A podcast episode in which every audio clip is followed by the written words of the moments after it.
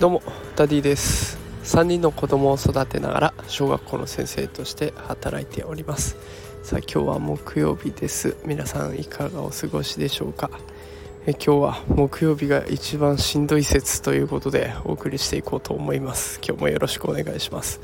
えちなみに今日は、えー、ただの愚痴会のような状態になってしまいます。お許しください。早速本題の方に入っていきますが木曜日になると疲れが溜まって溜まって仕方ないっていう感じが私はしてしまいます。あの週の初めの月曜日は土日でリフレッシュしているおかげでだいぶエネルギーが溜まっている状態でそれを火曜日もまあ使いながら生活していき水曜日で一旦空っぽになってしまいます。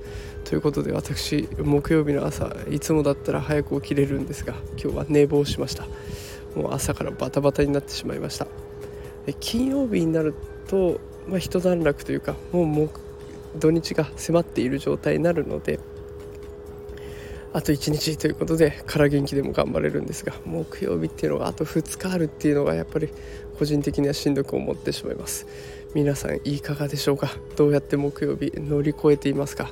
ちょっとコツがあったら教えてください、えー、ちなみに私毎日ノートの方も更新をしているんですけれども今日はノートの更新も追いつかなさそうなのでこの配信を音声入力にして入力するというこう荒技というかもうこんなのやっちゃダメだろうと思いながらもやっているところでございます。さあ今週も残りあと1日です。皆さん頑張ってやっていきましょう、え今日も一日お疲れ様でした。